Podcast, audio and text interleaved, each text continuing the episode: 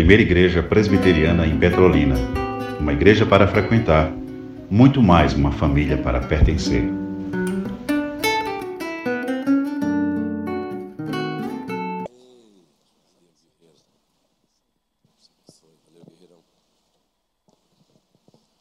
Prossigamos adorando, agora ouvindo a suprema voz do supremo pastor da igreja, Jesus Cristo. Eu os convido antes para lermos o título da nova série. Se encontra projetado aí. Carta aos Filipenses. Dá para ler? Vamos ler juntos? Carta aos Filipenses,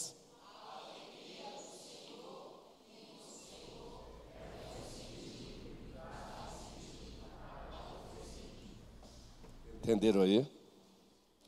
Carta aos Filipenses. A alegria do Senhor e no Senhor é o sentido que nos dá sentido para prosseguirmos. O título por si só, ele fala muito ao nosso aos nossos corações.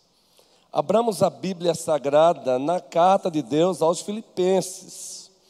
Este sermão é o sermão átrio, é o sermão porta de entrada, é o sermão introdutório para essa série tão pertinente, tão necessária, que também abençoará a igreja do Senhor, ou melhor, nos abençoará.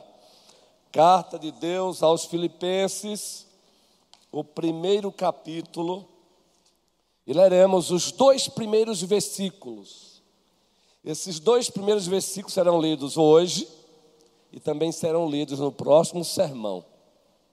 No terceiro sermão, aí sim continuaremos no corpo da carta, pois os dois primeiros versículos é uma famosa saudação. Vamos ler juntos?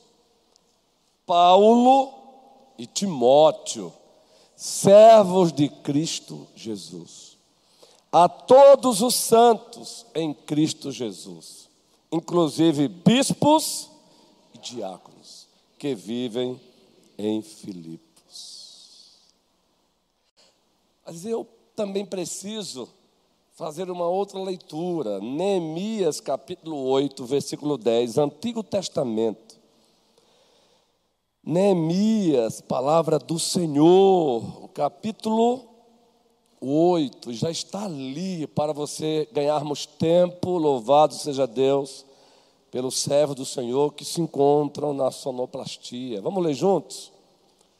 Disse-lhe mais: Ide, comei carnes gordas, tomai bebidas doces e enviai porções aos que não têm nada preparado para si, porque este dia é consagrado ao nosso Senhor Portanto, não vos entristeçais, porque, gente,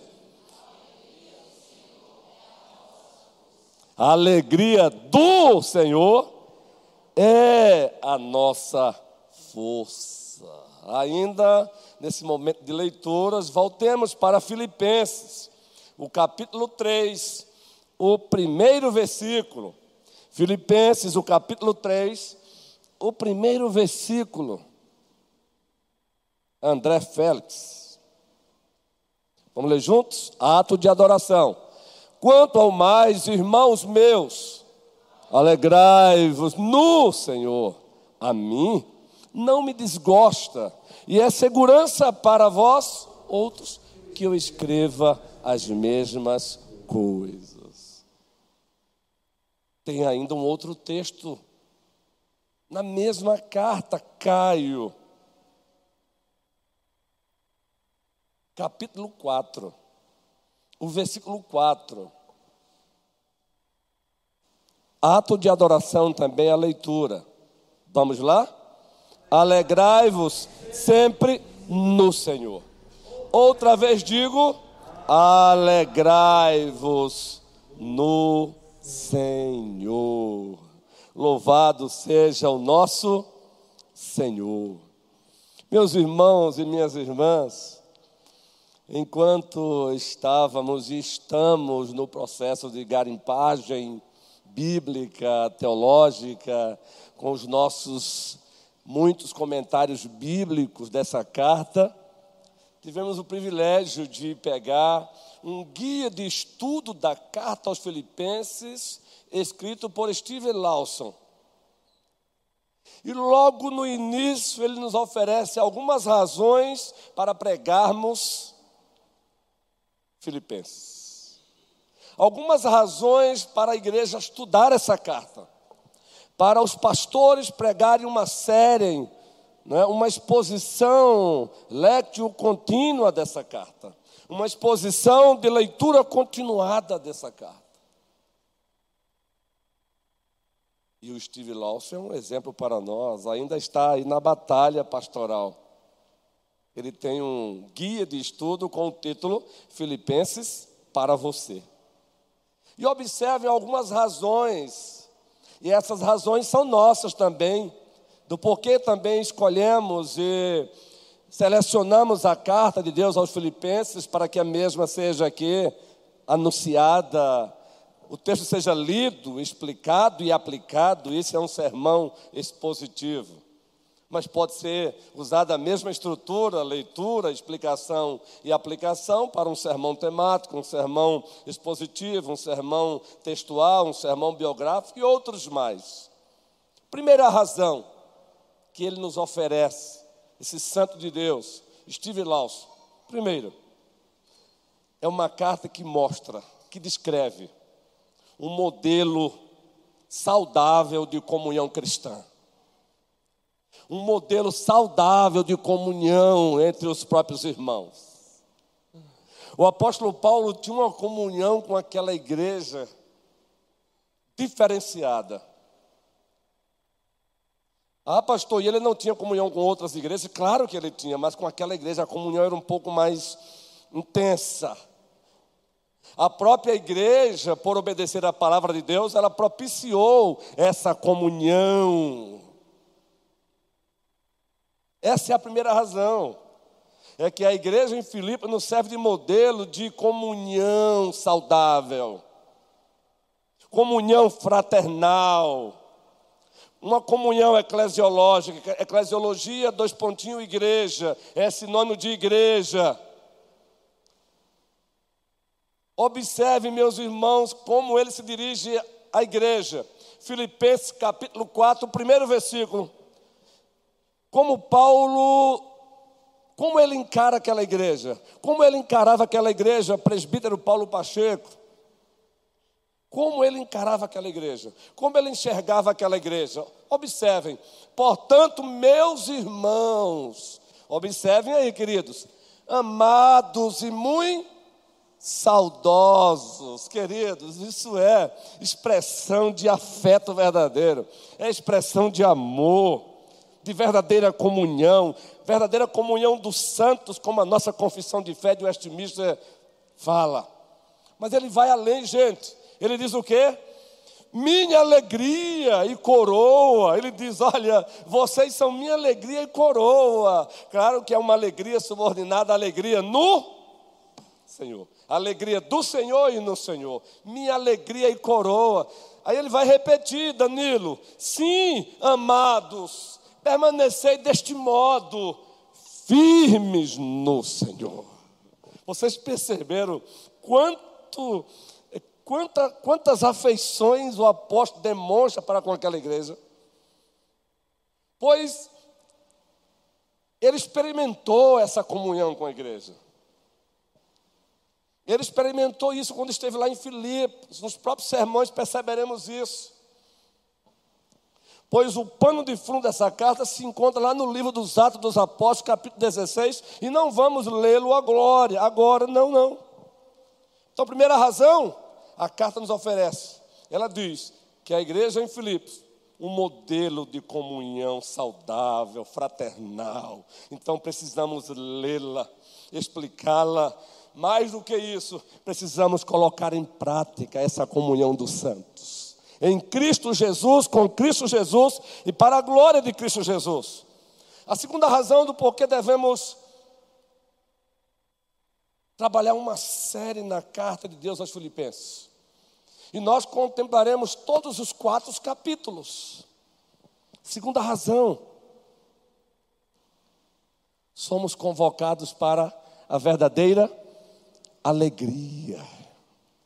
Nós somos lembrados na carta aos Filipenses, João, da verdadeira alegria. Ao mesmo tempo que somos lembrados, somos convocados, pois há um imperativo aí.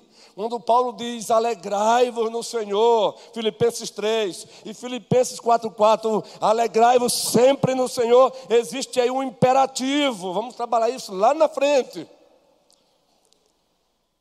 Então, esta amada igreja, a primeira igreja presbiteriana de Petrolina, precisa de fato, nós precisamos. Todas as igrejas do Senhor nesta cidade, verdadeiras, precisam aqui acular, ler, receber a explicação e a aplicação dessa carta. Terceira razão, por que essa série?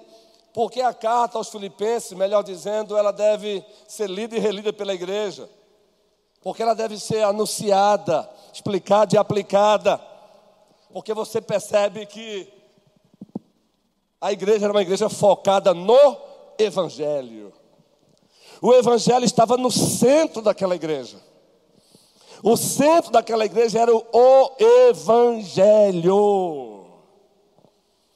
Não vou ler aqui todos os versículos, mas você pega Filipenses, o primeiro capítulo. A ideia é essa.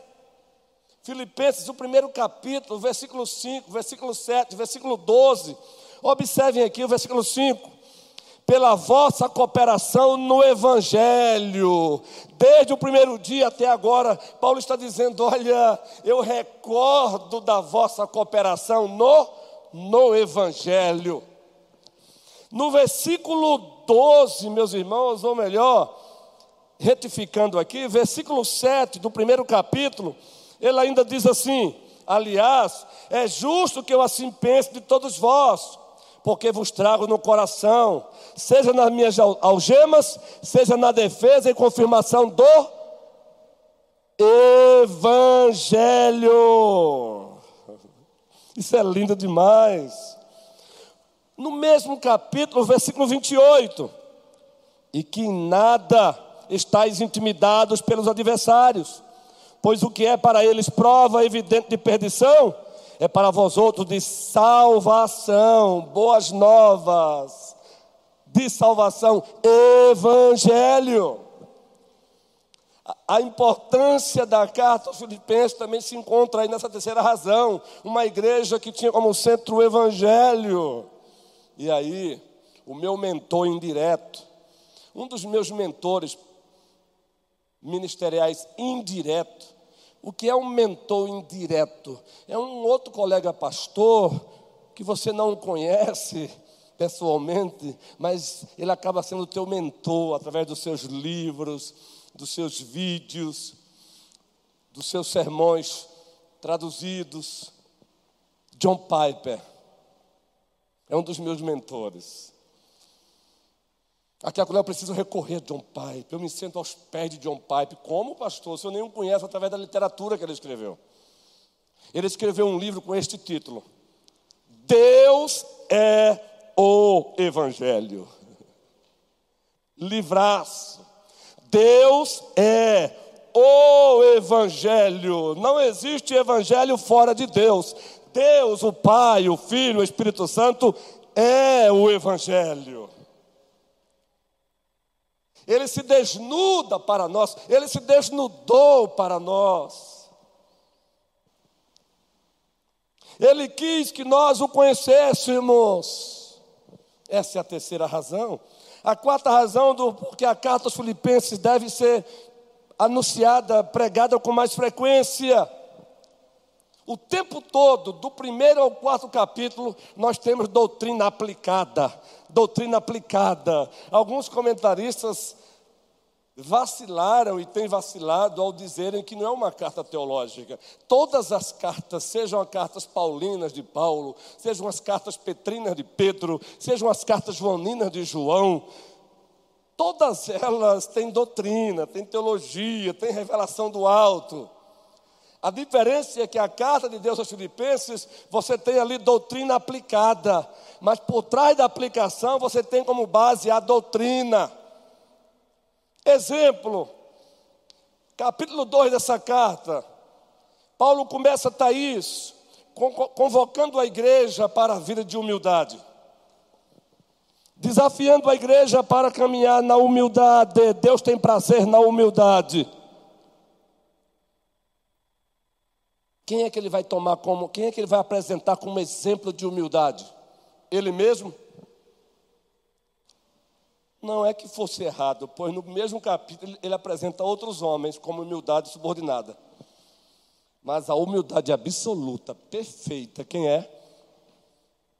Jesus. Pois no versículo 5 ele começa assim, Ilka.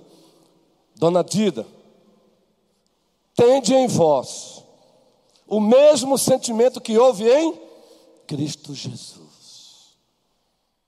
Pois, sendo ele Deus, subsistindo em forma de Deus, ele não usou as prerrogativas de Deus ele não usou as prerrogativas de Deus, ele poderia usar. Ele não deixou de ser Deus, ele continuou sendo Deus, agora plenamente homem, plenamente Deus, mas ele não usou a prerrogativa de Deus.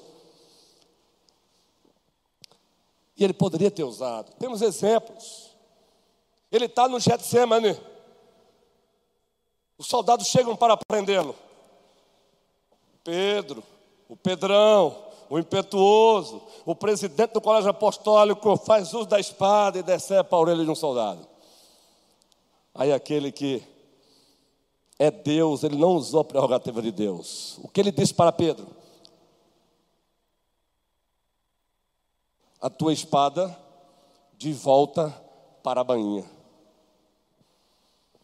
Tu não sabes que eu poderia rogar o Pai. Oh, gente, isso é lindo demais de se ver. Tu não sabes que eu poderia rogar ao Pai. E ele enviaria quantas legiões de anjos? Vamos ver se, se temos lido a Bíblia aqui. Quantas legiões de anjos? Doze legiões de anjos. Mas se assim eu fizesse, Pedro, como se cumpriria a palavra de Deus?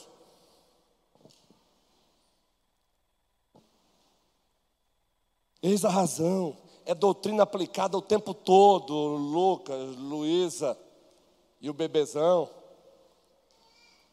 Quinta razão do porquê a carta aos Filipenses tem que ser lida, explicada e aplicada. Ela dá muita importância à oração, à semelhança das outras cartas da prisão muita importância a oração. Observe o versículo 3 do primeiro capítulo. Paulo, dissemos aqui recentemente que Paulo foi um homem de oração. Aliás, há oito dias, dia 31, estivemos aqui pregando a carta de Deus aos Efésios, capítulo 3, versículo 20. E o versículo 20 é a conclusão de, daquela oração que ele nos compartilhou conosco ele compartilha a oração, o conteúdo da oração e diz: Sabe de uma coisa? Aquele que é infinitamente poderoso para fazer muito mais daquilo que pedimos ou pensamos. Versículo 21. A Ele a glória em Cristo, na igreja e em Cristo, para todo o sempre. Ele era um homem de oração. Ele também compartilha aqui uma oração dele, versículo 3. Vamos ler juntos. Dou graças ao meu Deus Entenderam agora? Dou graças, render graças é um tipo de oração. O conceito de oração é muito amplo. Existe um conceito e existe tipos de oração. Dou graças. Ele mostra a importância de orar. A oração é um meio de graça, usando aqui a linguagem do catecismo maior, um, dos manuais de doutrina das igrejas reformadas. Quais os meios que Deus usa? Quais os meios externos e ordinários que Deus usa para aplicar a redenção que Cristo consumou? Pregação, ministração dos sacramentos, ordenanças, batismo e ceia do Senhor. Mas está lá, e oração, oração. Aí o rei disse, está lá no Sermão do Monte: Pedi e dá-se-vos-á, Buscai e acharei, batei e abre-se. Pois todo o que pede, recebe. O que busca, encontra. E quem bate, a porta lhe é aberta. Ao Senhor Jesus Cristo toda a glória. E nós encontramos isso na carta de Deus aos Filipenses. Sexto lugar, porque essa carta tem que ser lida, explicada e aplicada. O valor da unidade da igreja, o valor da coesão espiritual, coesão cristã, coesão eclesial. Ora, tanto no capítulo 2, mas no capítulo 4, ele vai tratar disso. Estava acontecendo um probleminha lá na igreja, uma igreja tão saudável, mas um probleminha estava acontecendo, e aquele probleminha, se não tratado, iria enfermar toda a igreja. Capítulo 4, primeiro versículo. Portanto, meus irmãos amados, e muito saudosos, minha alegria e coroa, sim, amados, permanecei deste modo firme no Senhor. Agora o dois. Rogo a Evódia e rogo a Cinti. Pensem concordemente no Senhor, queridos. Foi esse mesmo apóstolo que escreveu a carta aos Efésios, capítulo 4. E ele mostra lá a origem da unidade, a natureza da unidade, os fundamentos da unidade da igreja e os propósitos da unidade. Efésios 4. Na carta aos Filipenses encontramos isso também. Se você ler todo o capítulo 2, quando ele apresenta Cristo como modelo de humildade, antes é porque ele está convocando a igreja à humildade. Lembrem-se, não há neutralidade. A ausência de humildade é sinônimo de presença de orgulho. Grave isso. Grave. A ausência de humildade é sinônimo da presença de orgulho. Não existe um campo neutro. Se a humildade está ausente da sua vida, é porque o orgulho está se fazendo presente. E tanto Tiago como Pedro, movidos pelo Espírito Santo, disseram, e aqui parafraseando-os, Deus resiste aos soberbos, aqueles que andam com seus narizes empinados. E você sabe o que é resistir? Não é aquela resistência passiva que você de repente não está indo mais com a cara de alguém e você dá aquela volta para não olhar no olho. Essa é uma resistência passiva e muitas vezes 90% pecaminosa, arrogante. Essa resistência jovem, ela é ativa. Sabe o que significa? Deus parte para cima. Ah, Deus parte para cima do soberbo. Aí Paulo diz, Romanos 8, e o reverendo Augusto escreveu um livro com esse texto aí, lançado pela editora da Consciência Cristã. Lembra do título? Se Deus é por nós, completem. E o título do livro é E se Deus for contra nós, Márcio? Ah, baixa o nariz, mano. Baixa o nariz, maninha. Baixa o nariz, porque os meus pés são de barro, salvo engano, os teus também. Baixa o nariz, maninho, porque os mesmos sete palmos debaixo do chão, para onde vai o meu corpo, vai o teu também. Baixa o nariz, maninho. Só teve um que foi sepultado, de lá saiu, para lá não mais voltará. E o nome dele é Jesus Cristo. A Ele toda a glória. Baixa o nariz. E a carta aos Filipenses tem essa tônica. Por isso ela é importante.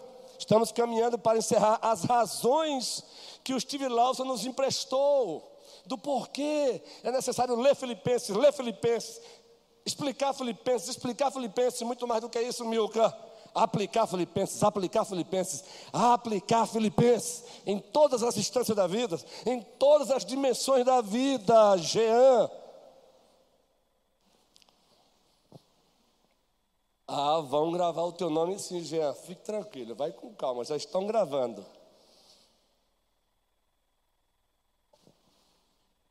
Sétimo lugar. Você encontra na carta aos Filipenses um olhar para a verdadeira santidade. Quantos equívocos quando o assunto é santidade. E até no seio das igrejas do Senhor encontramos pessoas criando as suas regrazinhas de santidade. A referência não é Jesus, é, são eles mesmos. E o pior, eles querem pegar essas regrazinhas deles e estabelecer para todo mundo. E se ninguém não, e quem não anda segundo a regrazinha deles, de uma santidade totalmente equivocada, uma hermenêutica totalmente falida, não tem respaldo, história gramatical vai para o ralo. Filipenses vai dizer, vai nos apresentar também um olhar correto para a santidade. Capítulo 2 de Filipenses, capítulo 2, os versículos 12 e 13. Estamos dando as razões do porquê é importante ler, explicar e aplicar. E eu espero que você esqueça Joãozinho, Mariquinha, que você seja o primeiro a se ver no espelho dessa carta. Porque o mania que nós temos é para é, é para é essa mensagem é para essa mensagem é para mim, essa mensagem é para você, essa mensagem é para nós. Vamos ler juntos, ato de adoração. Assim, pois, amados, meus, perceberam a, a, a, vocês perceberam a afetividade de Paulo com aquela igreja? Assim, pois, amados, meus, gente de Deus, é, de fato não tem como não ser visceral, não tem. Como sempre obedeceste, não só na minha presença, olha só aí, ó Santidade é obediência aos mandamentos do Senhor. Porém, muito mais agora na minha ausência. Vamos fechar juntos aí? Desenvolver a vossa com temor. Esse é o lado humano, é a responsabilidade, é uma santificação sinérgica. Agora vem o lado de Deus, versículo 13, todos juntos porque Deus é quem efetua em vós tanto querer como realizar, segundo a sua boa vontade. Aleluia! Eis a importância de Filipenses, querido Mauro, guerreiro. Por último, razões do porquê essa carta deve ser lida, lida, lida, explicada, explicada, explicada, muito mais do que isso, aplicada, aplicada, aplicada. Ah, meus irmãos, essa carta convida você e a mim, Felipe, Anne, para olharmos para a eternidade, meus irmãos. Os pés estão aqui, os nossos pés estão aqui, ó, nas pontinhas, olhando se ele já está vindo, pelas lentes das Escrituras. Aqui nós somos peregrinos, aqui estamos de passagem, aqui estamos de passagem apenas carta aos Filipenses nos convida a um olhar para a eternidade. Filipenses capítulo 3, os versículos 20 e 21. Está difícil? Calma, segura aí. Está complicado? Segura, porque estamos apenas de passagem. Somos peregrinos e forasteiros nesta terra. Há uma promessa. Vamos ler como ato de adoração. Marlene, guerreira do Senhor. Todos juntos. Pois a nossa pátria está nos de onde também aguardamos o Salvador, o Senhor. Ai, coisa linda. Onde é que está a nossa pátria? De onde também aguardamos quem, gente? Aguardamos o Senhor Jesus Cristo. No versículo 21. Está doendo aí? As enfermidades estão chegando. Você se viu, olhou no espelho hoje e disse: Gente, eu tenho feito isso, gente. Eu tenho um livro com o título A Crise da Meia Idade para homens. Não venha com essa não que você passa assim. Mas não é aquela crise existencial, não, é que você começa a olhar assim e dizer, eita, uh, o corpo está se decompondo, é real, gente. Promessa, vamos ler junto, promessa. O qual transformará o nosso corpo de humilhação para ser igual ao corpo da sua glória, segundo a eficácia do poder que ele tem de até subordinar a si todas as coisas, a Jesus Cristo toda glória. Maranata, hora vem, Senhor Jesus. Vem, Jesus. Vem, Jesus. Maranata, hora vem, Senhor Jesus. Ele virá. Essas são as razões. E eu agradeço ao Steve Lawson, meu irmão em Cristo. Eu já estive em conferências que ele foi preletor, mas nunca tive a oportunidade de chegar juntinho, até porque o inglês, por não falar inglês, você se intimida, não é? Servo de Deus. Contudo, Raquel, indo para o corpo do sermão, sermão átrio, porta de entrada da série, uma pergunta, guerreira. E esse título tem justificativa? Esse título da série, vamos ler novamente o título?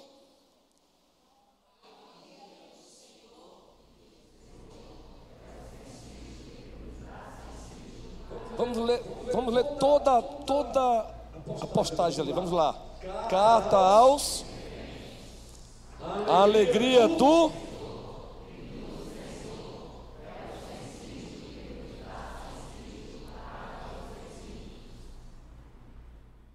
Pastor Luiz Ronilson, esse título da série tem justificativa? Tem alicerce escriturístico? Tem. Letra A, pontinho. A alegria é um tema que sobrepuja outros temas na carta aos Filipenses. Claro que existem outros temas na carta, mas a alegria ela ela lidera os outros temas. Ela se sobressai. Ela, ela, ela salta aos nossos olhos. achamos que é apenas Filipenses 3:1. Alegrai-vos no Senhor. Filipenses 4:4. Alegrai-vos sempre no Senhor. E ele faz questão de repetir no versículo 4, está isso. Mais uma vez vos digo: alegrai-vos no Senhor. Só que essa alegria no Senhor, que lá para frente vamos trabalhar um pouco, ela acaba também tendo seus reflexos em toda a carta. Exemplo: Bíblia aberta. Filipenses, primeiro capítulo, versículo 4. Vejam, com muita frequência, Paulo está falando de alegria. Vamos ler esse texto aí? Fazendo sempre súplicas em todas as minhas. Você sabe o que é um apóstolo? O homem que Deus usou para plantar aquela igreja, dizer para ela: ele está preso aí, gente, de Roma, a primeira prisão de Roma. A primeira prisão dele está em Roma. E ele escreve uma carta dizendo: Eu recordo, no versículo 3, eu recordo isso de vocês. E olha, eu faço sempre com alegria súplica por todos vocês, em todas as minhas orações. Agora, ele faz súplica, ele ora com alegria. Alegria. O mesmo capítulo, versículo 18, Carla Gil. Observem a temática da alegria se sobressaindo, por isso, eis aí a justificativa. Todavia, que importa? Aí o contexto é o seguinte: Paulo disse: Olha, por conta das minhas cadeias, tem gente aí pregando por inveja. Tem gente pregando aí para aumentar mais ainda o meu sofrimento. Claro que outros, meus irmãos, estão pregando por amor. Dito isso, aí você vai entender agora essa fala dele. Vamos ler juntos? Todavia, que importa? Uma vez que Cristo, de qualquer modo, está sendo pregado, ou por amor ou por inveja, quer por pretexto, quer por verdade, também com isto é sinônimo. No original é sinônimo de alegria. Com isso eu me regozijo. Sim, sempre me regozijarei.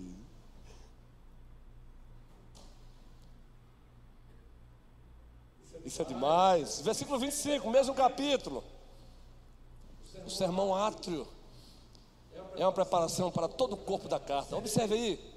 E convencido disto, estou certo de que ficarei. Ora, para entender esse versículo, Paulo está dizendo: gente, eu estou num dilema. Estava preso, hein? Eu estou num dilema. E o dilema é este, Maicon.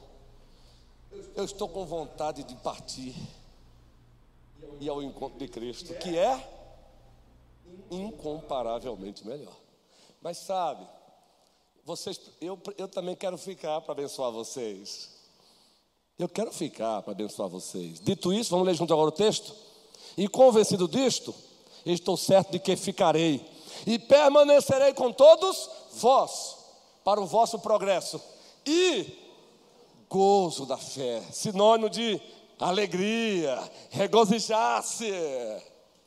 Então, quando o pastor, esse que vos fala, repetir, como eu já disse aqui, que um dos trabalhos do pastor é fazer a igreja se alegrar no Senhor, esse é o principal trabalho.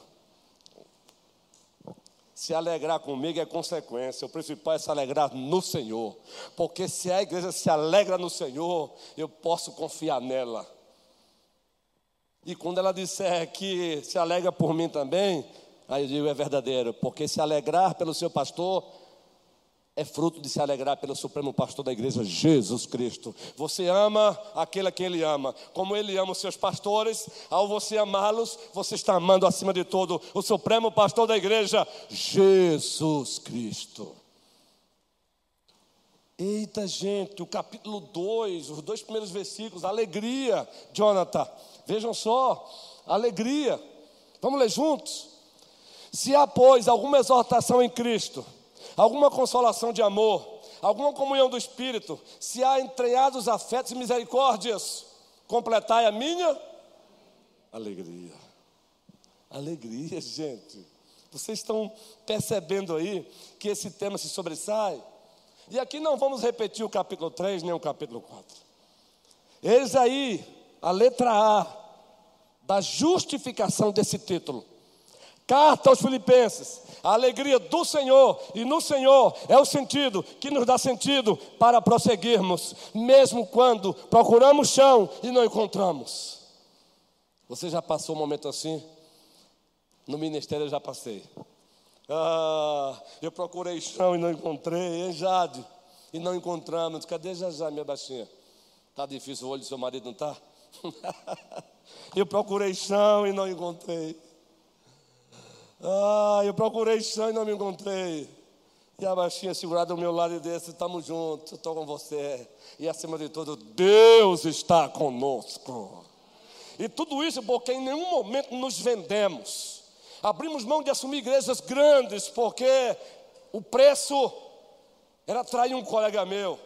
Não, não e não, porque o salário de um pastor não é a causa do ministério, salário é consequência, a razão do ministério é Ele, Jesus Cristo, a Ele a glória. Mas, pastor, assuma a igreja? Não. Mas, pastor, o que é isso? Não. Ainda tive o privilégio de convencer os colegas a darem mais uma chance ao colega pastor e deram dois anos. Aí depois não deu mais não, já foi um outro pastor. Tudo isso é para a glória de Jesus. Entende agora? Justificativa. B. Letra B. A justificativa desse título. A carta aos Filipenses. A alegria do Senhor e no Senhor é o sentido que nos dá sentido para prosseguirmos. Letra B. Nós falamos que a alegria do Senhor e a alegria no Senhor. Há uma diferença, pastor? Há. Há. Há uma diferença. A alegria do Senhor é a alegria de Deus por si mesmo. Deus se alegra em si mesmo. Ele olha para o seu próprio ser e se alegra, porque ele é o ser perfeito, é o ser nos seus atributos, nas suas qualidades, nas suas propriedades, ele é perfeito. Ele é absolutamente feliz consigo mesmo. 1 Timóteo, primeiro capítulo, versículo 11, abra sua Bíblia. E aí, é claro, eu mais uma vez eu tive que me assentar aos pés do John Pipe, meu mentor. E uma pesquisa a mais naquele livro, Os Prazeres de Deus. 1 Timóteo, versículo 11. Vamos ler esse texto? Vamos ver se você está atento à leitura. E onde é que nesse versículo Paulo está dizendo que Deus é um Deus feliz? Onde é que nesse versículo Paulo está dizendo que o nosso Deus é um Deus feliz? É um Deus que é feliz consigo mesmo. Ele tem prazer no seu próprio ser, que subsiste em três pessoas: o Pai, o Filho e o Espírito Santo. Vamos ler juntos? Segundo o Evangelho da glória do Deus, da glória do Deus do qual fui encarregado. Você pode pegar um dicionário grego mais básico e ele vai te dar lá a definição de bendito, bendito. E você pode traduzir sem nenhum problema, segundo o evangelho do Deus que é feliz. O Deus que é eternamente abençoado. Ele é abençoado. Ou seja, ele é completo em si mesmo. A nossa confissão de fé de Westminster, no segundo capítulo, como fala de Deus, diz que Deus é completo em si mesmo, ele se basta, ele se basta em todos os sentidos, ele se basta em todos os aspectos. Ele é um Deus feliz.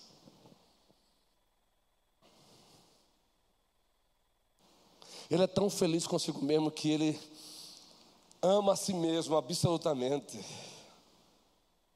Tudo que ele faz é por amor ao nome dele. Isaías 48, versículo 9, abra sua Bíblia. Isaías 48, versículo 9. Essa é a alegria do Senhor, Raquel. Deus ele se alegra com o seu próprio ser. O nosso Deus ele não sofre de deficiência. Ele não é carente de você, preste bem atenção. Cuidado, e aqui eu quero falar com muito respeito aos coaches verdadeiros que reconhecem o seu lugar. Mas tem coach por aí querendo ser pastor. E falta de, só falta dizer que Deus criou você porque ele era carente de alguma coisa. Deus não é carente de nada. Ele criou você para manifestar em você a glória dele, a felicidade dele, a alegria dele. Ele não criou você para, para ser feliz. Ele criou você para que você fosse feliz nele. Nele. E dessa vez a bebezinha se espantou. Isaías 48, versículo 9. É bom que ela já vai se adaptando, né, Luísa? Vamos ler esse texto aí? Por amor do meu. Por amor de quem? Por amor do meu nome, retardarei a minha ira, e por causa da minha honra me encontrarei para contigo, para que não venha a exterminar. Deus está valendo para é por amor ao meu nome. Olha, eu retraí a minha ira, foi por amor ao meu nome. Ah, querido.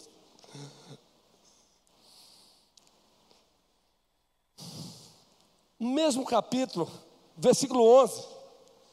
Isaías 48, versículo 11. Vamos ler juntos? Por amor de mim, por amor de mim é que faço isto. Porque como seria profanado o meu nome? A minha glória não a dou a ontem. Preste bem atenção. É um prazer tê-lo aqui nesta noite. É um prazer ser membro da mesma igreja que você é. E você que nos visita, satisfação. Somos uma igreja para frequentar, muito mais uma família para pertencer. Sejam bem-vindos. Agora preste bem atenção.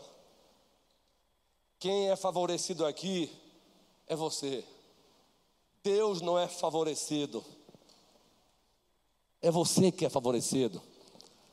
Deus não precisa de você em nada, mas você precisa dele. Deus não precisa de você em nada, de eternidade a eternidade, Ele é Deus. Você precisa dele.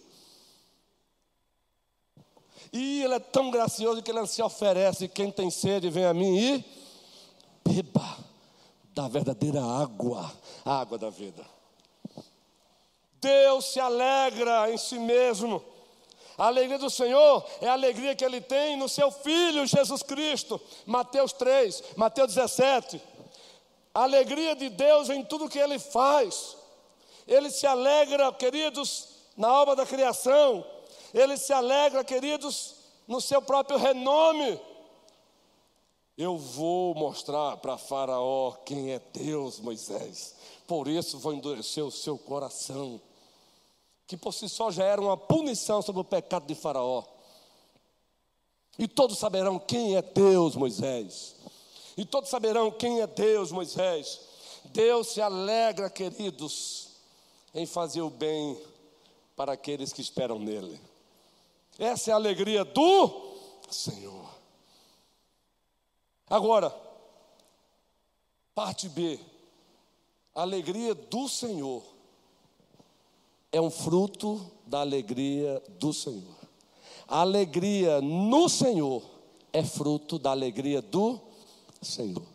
Você só pode se alegrar no Senhor por conta da alegria do Senhor. A alegria do Senhor é enviar o seu próprio filho para te salvar. Porque Deus amou o mundo de tal maneira que deu seu filho unigênito, para que todo aquele que nele crer não pereça, mas tenha vida eterna. Entenderam agora? Alegria no Senhor é fruto da alegria do Senhor. Você não se regozijaria em Deus se Deus não manifestasse a sua própria alegria. alegria é enviar o seu filho Jesus Cristo. Aquele que não poupou o seu próprio filho, Romanos capítulo 5, antes por todos nós o entregou, porventura não nos dará com ele todas as coisas.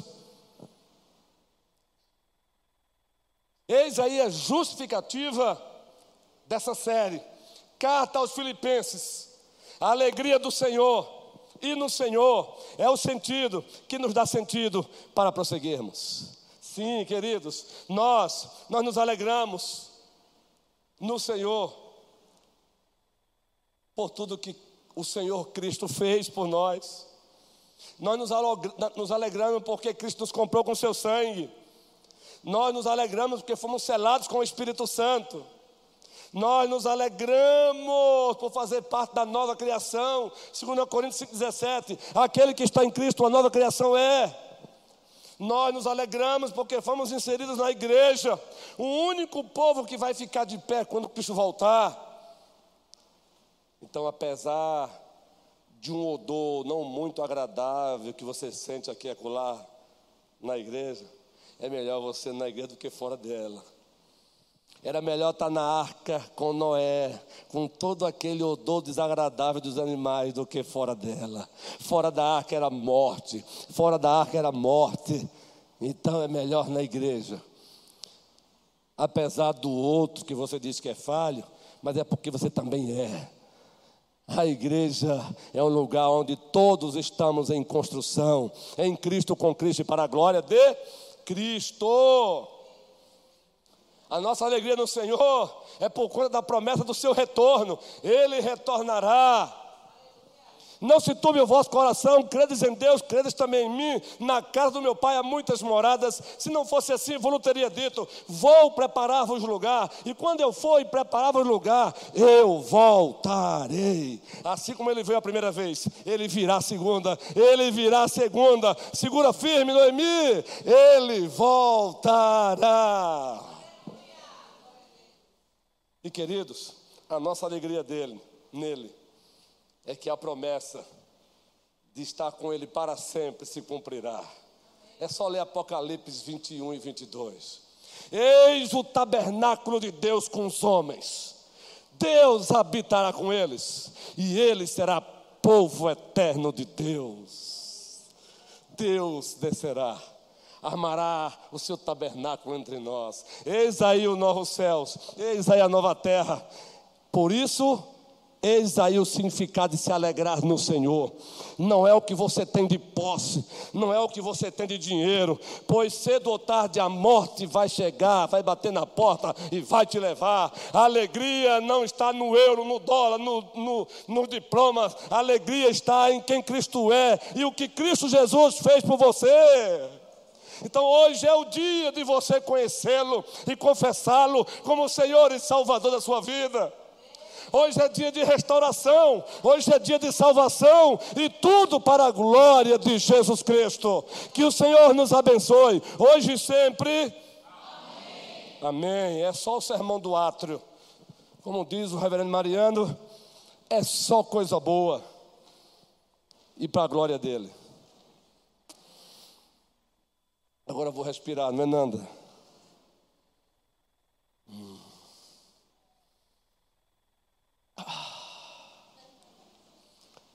Ah, queridos, quando você está com sede e bebe água, você se lembra de uma fala dele, né? Quem tem sede, vem a mim e beba.